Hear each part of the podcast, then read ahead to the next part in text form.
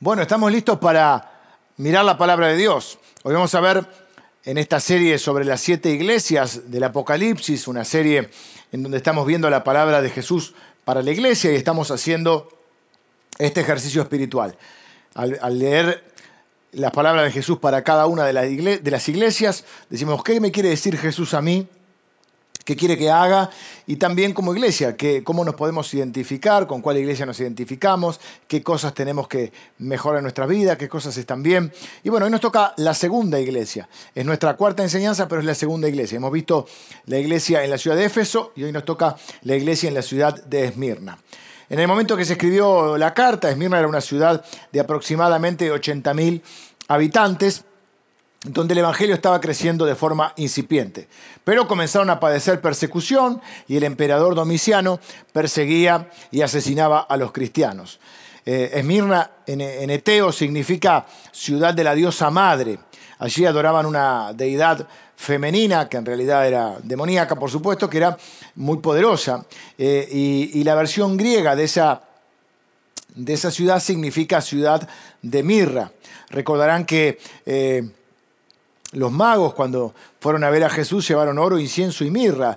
La mirra era un perfume eh, muy agradable, dulce, y eh, también servía para embalsamar a los muertos. Así que la mirra representaba la muerte y la dulzura. Y coincidía con la vida de nuestro Señor Jesús, ¿no? Que por un lado su muerte fue agradable a Dios en el sentido de que su sacrificio fue agradable a Dios y que su vida fue una vida que trajo este, honor y, honra a Dios. Por otro lado, también era apropiado eh, para esta ciudad porque aunque sufrían y eran perseguidos y muchos morían, ejercían o eh, llevaban adelante un fiel servicio a Dios que imitaba la vida de Jesús. Así que Dios también consideraba la vida de esta gente eh, una, un olor fragante, una fragancia dulce, una vida de sacrificio agradable a Dios por su inquebrantable fe. ¿no? Y, y esta, esta iglesia, o este, este, este es el caso, quizá uno de los casos que podemos nombrar como emblemáticos, es justamente el de Policarpo. Policarpo eh, fue un símbolo de, la ciudad porque fue un hombre legendario en esa ciudad. Él era un, obviamente un cristiano, fue uno de los padres de la iglesia y obispo en este lugar. Y él integró un grupo que fue a una, una diríamos hoy, una, una gira eh, evangelística en Roma, había sido entrenado por Pablo, por Juan, y ahí es eh, detenido y llevado, arrestado y sentenciado a muerte porque se rehúsa a adorar al emperador Domiciano y declara que solo Jesucristo es su Señor y su Salvador. Entonces antes de morir, le dan, o antes de martirizarlo, asesinarlo, eh, eh, quieren obligarlo a que él eh, blasfeme o apostate de su fe, ¿no? y renuncie a su fe y niegue a Jesucristo. Y de esa manera poder salvar su vida.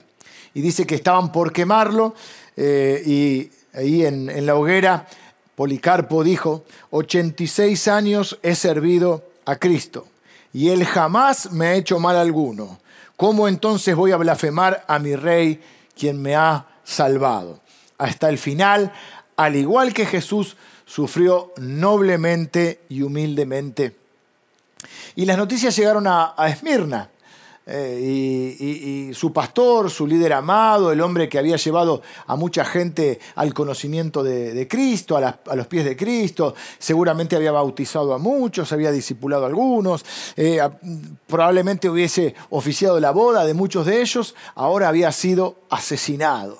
Eh, y, como mártir, ¿no? A pesar de todo esto, el pueblo de Dios siguió firme frente al sufrimiento, siguiendo el ejemplo de Jesús y de Policarpo. ¿no?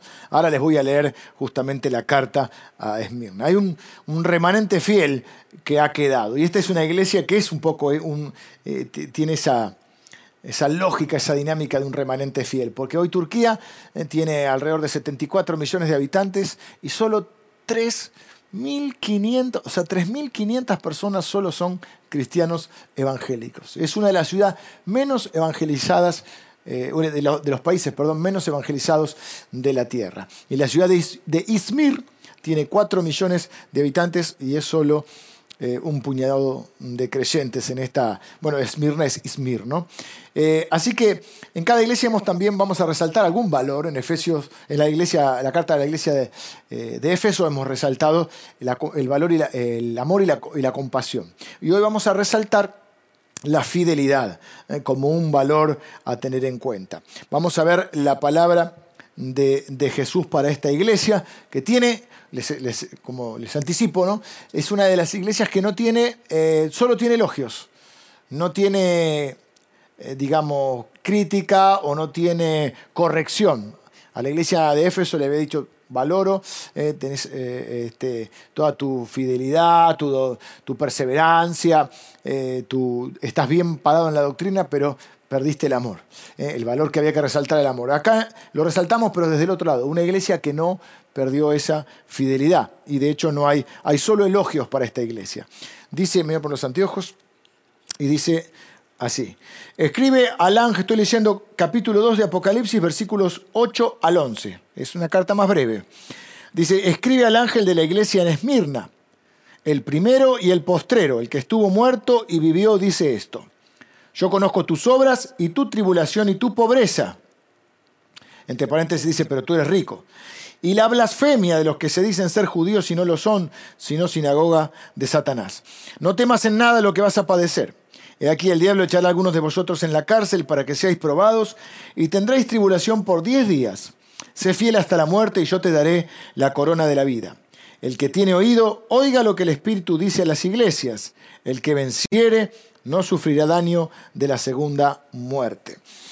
Eh, la palabra entonces de Jesús para esta iglesia. Recordemos que la iglesia no era un edificio, sino que eran todos los cristianos de esa ciudad que se eh, reunían en diferentes casas y eso, era, eh, eso es lo que constituía la iglesia en esa ciudad primero las cartas, dijimos, también tienen como una estructura. ¿no? En este caso, y eh, en casi todas las iglesias, tiene una estructura similar. En algunas hay corrección, en algunas no, como es el caso de esta iglesia, que no hay corrección. Pero todas tienen una presentación de Jesús. Jesús dice el primero y el postrero, el que estuvo muerto y vivió. ¿Qué está diciendo con el primero y el postrero? Que no hay nada fuera de él que Él estaba antes de todas las cosas y Él es, que él es después de todas las cosas. Es como cuando dice el alfa y la omega, que significa eh, la A y la Z, o sea, de principio a fin, no hay nada fuera de él. Y al decir el que estuvo muerto y vivió, está diciendo que él venció la muerte. ¿Qué otra cosa más difícil o más imposible que vencer la muerte? Así que si venció la muerte es que él está, él es vencedor sobre cualquier otra cosa. Y hay, comienza con el reconocimiento, que es otra de, las partes de, las cartas que escribe, ¿no? Primero la presentación de Jesús, luego el reconocimiento. Como dijimos, esta carta solo incluye elogios o reconocimientos, y no tiene críticas. Era una iglesia muy fiel, amaban al Señor, eh, amaban la palabra de Dios y acá Jesús lo que les pide es que ellos aguanten o resistan por Jesús como Jesús resistió o soportó por nosotros. Eh, si saben que Jesús los ama, y ustedes lo saben, eh, será mucho más fácil para nosotros poder resistir en el día difícil o en la dificultad o en el día duro. Jesús dice que incluso ellos van a ser maltratados de varias maneras. Al menos veo cuatro maneras en las que Jesús dice que van a ser maltratados. Primero dice que va a haber tribulación y, y sufrimiento, ¿no? Porque dice, yo conozco tu tribulación. Significa que es una ciudad difícil para ser cristiano. Hay lugares que es más difícil para ser cristiano. Este era uno de esos lugares, un lugar donde había mucha, este, mucha oposición, sobre todo en el ámbito espiritual, que se traducía o en el ámbito físico, podríamos decir, ¿no? Y entonces había mucha persecución y un montón de cosas. Así que lo primero es que hay sufrimiento. Segundo, pobreza. Dice, yo conozco tu tribulación y tu pobreza, aunque eres rico, ¿no? Ser cristiano a veces eh, puede traer también en muchos casos esta dificultad, porque hay gente que en la persecución lo que hace es puede perder un trabajo, puede ser desheredado, como sucedía con muchos, sobre todo en ese tiempo, porque no seguían la religión de sus padres, y esas cosas no serán restituidas hasta la venida para muchos. ¿eh? Así que también puede haber un costo de, esos, de ese tipo para los cristianos. Tercero dice que van a, ser blasfemados o difamados. ¿eh? Ser cristiano también tiene este riesgo, que haya gente que diga cosas que no son, mentiras, falsedades sobre la iglesia, sobre los cristianos o sobre las creencias de los cristianos, sobre nuestra fe. Y cuarto, también dice que podría costarles la vida, porque dice ahí que incluso muchos eh, iban a ser asesinados. Para algunos, eh, eh, como, el caso de Policarpo, han tenido que pagar el precio con sus vidas. no aspiramos, nadie quiere, creo yo, nadie en sí, no creo que quiera provocar conflictos ni llegar al grado, al precio de la muerte.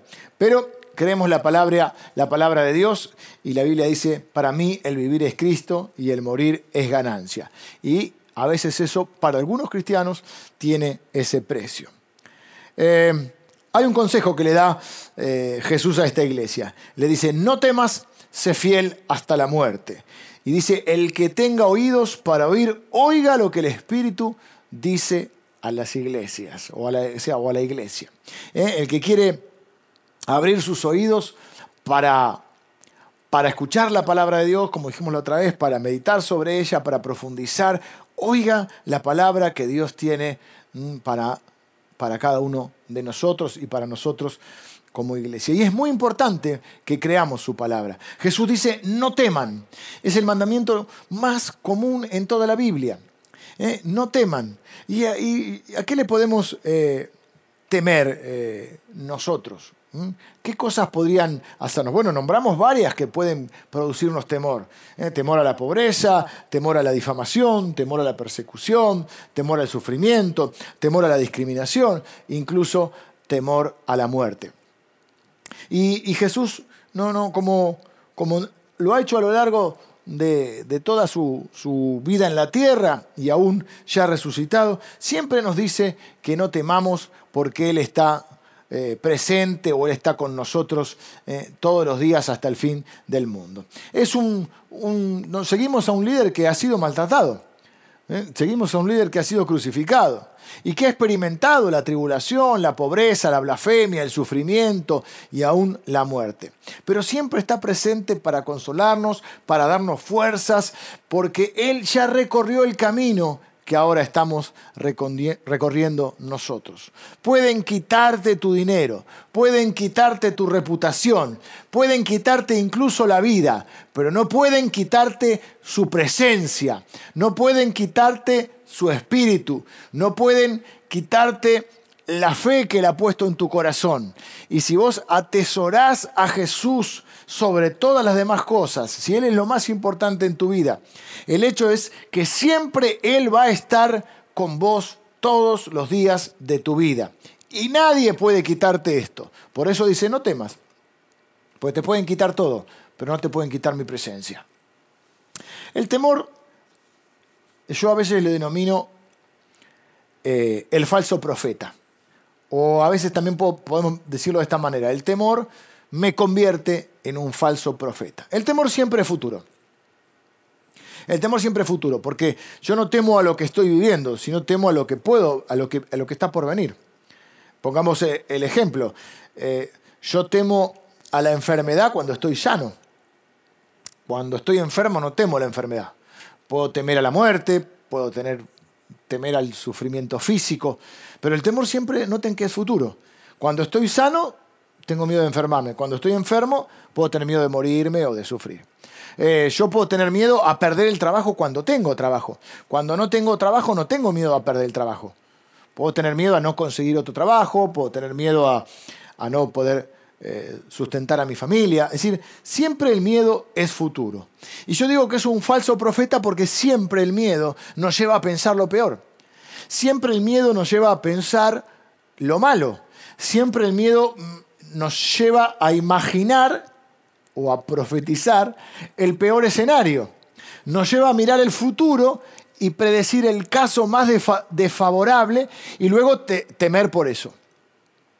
Y la realidad es que no sabemos qué va a depararnos el futuro. Tenemos, podemos quizá preocuparnos un poco menos por el futuro y por lo que puede suceder y, preocuparnos un poco más por, por lo que estamos viviendo hoy, por, por hacer lo que nos toca hacer hoy, por dar lo mejor que podamos hoy, por ser fieles al Señor haciendo lo correcto que hoy nos toca hacer y confiar o confiarle nuestro futuro a Dios. Jesús dice, Dios dice, yo sé los pensamientos que tengo para ustedes. Son pensamientos de, de bien, para darles un futuro y una esperanza. Dios tiene pensamientos de bien para nosotros. Sin embargo, nosotros muchas veces dejamos que el temor nos convierta en falsos profetas. Todos tenemos temor a alguien. No estoy diciendo que, que, alguien eh, diga, bueno, no, no, sería ilógico pensar eh, eh, que, no, no, tenemos miedo a nada. Todos tenemos temor a algo. podemos tener temor a algo, a alguien, a alguna situación, incluso a alguna persona. el temor no es pecado ni demuestra falta de fe pero sí puede ser una oportunidad para correr hacia Dios. El temor, de hecho, es una oportunidad para correr hacia Dios, no para huir de Dios. El temor no necesariamente es pecado, ni demuestra que uno no tenga fe. Es como un niño, ¿vieron? Un niño que cuando tiene miedo, ¿qué hace? Si está de noche, está durmiendo en su cama, ¿qué hace? Va corriendo y, va a buscar a los papás, se va a meter a la cama de los papás, ¿no? Muchas veces pasa eso. Y el porque yo me acuerdo cuando mis hijos eran chiquitos. ¿Qué pasó? Soñé algo feo. Fíjense, soñaba algo feo, una pesadilla que le generaba temor. ¿Eh? A veces el, temor es como soñar despierto también, ¿no? Es ese escenario futuro donde imaginamos lo peor y lo que podemos hacer es tener una oportunidad excelente de correr hacia los brazos de nuestro papá a buscar ese refugio. ¿eh? Ustedes forman parte del plan de Dios. Oiga lo que el Espíritu dice a las iglesias. Dios los ha puesto en ese lugar. Es un lugar difícil, es un lugar complicado, pero ustedes forman parte de un plan mucho más grande. A veces nos dicen, Dios tiene un plan para tu vida, Dios tiene un plan para nuestra vida, pero aún nuestra vida entra dentro de un plan aún mayor. No tengan miedo. No dejen que ese falso profeta o que ese miedo los transforme a ustedes en falsos profetas.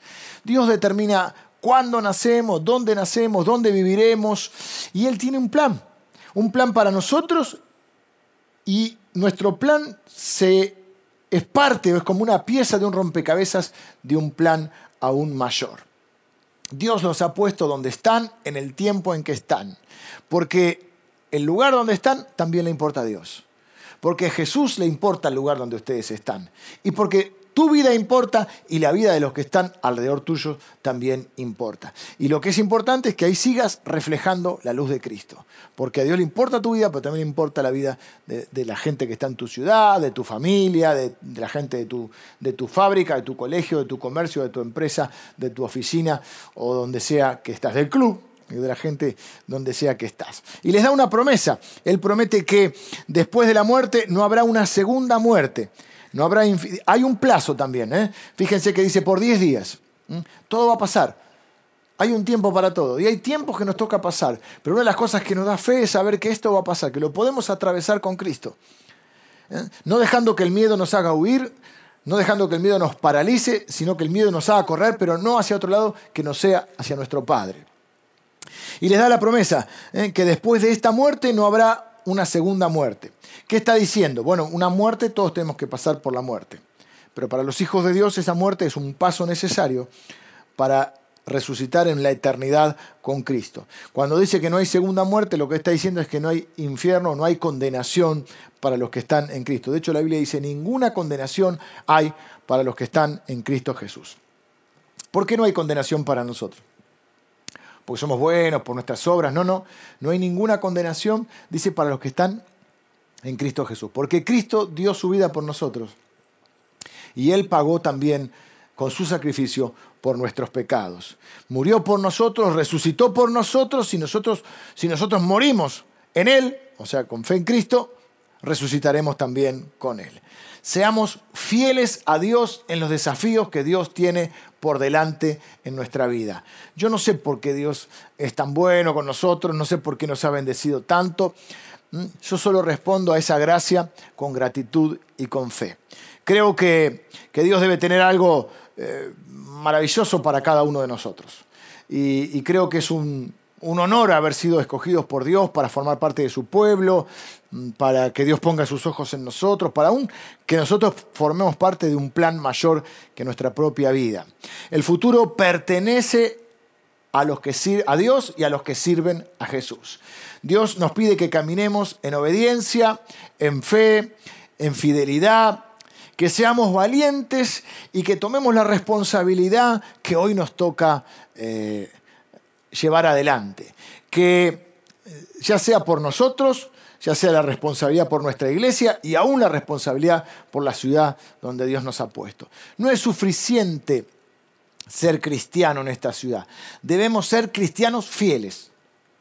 Esta es una magnífica oportunidad para poder formar familias que amen a Jesús, para criar hijos que amen a Jesús, nietos que amen a Jesús y dejar siervos de Jesús para el futuro donde nosotros ya nos estaremos por muchas generaciones. ¿eh? Pido a Dios que nuestros nietos todavía o nuestros bisnietos porten el testimonio, la palabra de Dios, la fe que Él ha puesto en nuestros corazones, ¿eh? porten el testimonio del Evangelio y sirvan a Jesús y sirvan a la iglesia.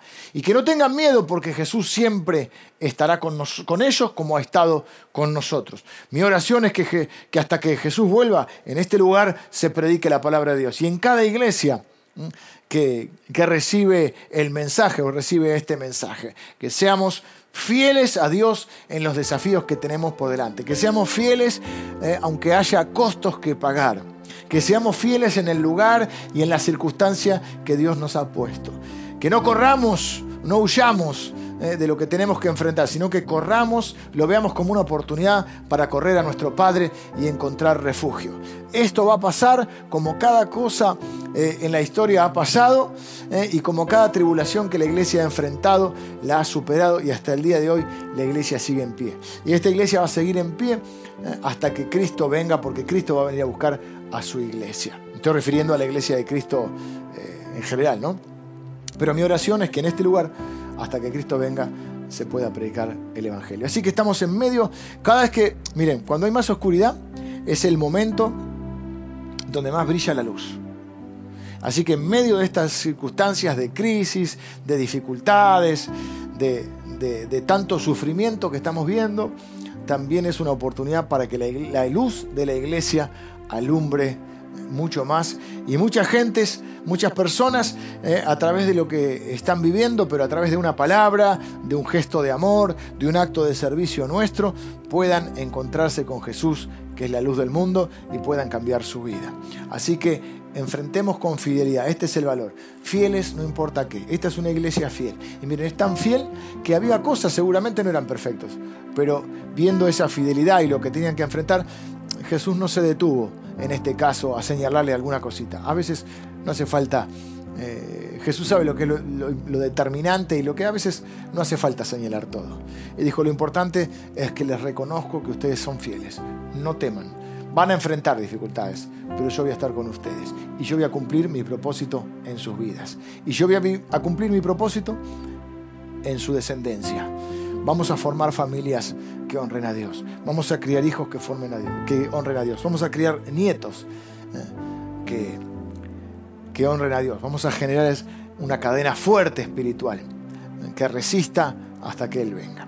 Me gustaría orar por ustedes y por nosotros como iglesia en esta mañana. Señor, bendigo a cada persona que a través de todo este tiempo se mantiene en fidelidad. Padre, si alguna vez hemos fallado, te pedimos perdón, pero queremos, Señor, aprovechar esta palabra en nuestra vida, que esta palabra traiga provecho a nuestra vida. Y queremos ser fieles hasta la muerte, Señor. Fieles hasta que hasta que tú nos llames a tu presencia, Señor, o hasta que tú vengas primero, Señor. Te pido que en este lugar, Señor, en esta iglesia, y en cada iglesia que recibe este mensaje, eh, sea un lugar donde se predique tu evangelio hasta que tú vengas, Señor. Yo bendigo a las personas que hoy lideran la iglesia. Bendigo a las personas que forman parte hoy de la iglesia, que sirven con fidelidad y bendigo, Señor, nuestra descendencia.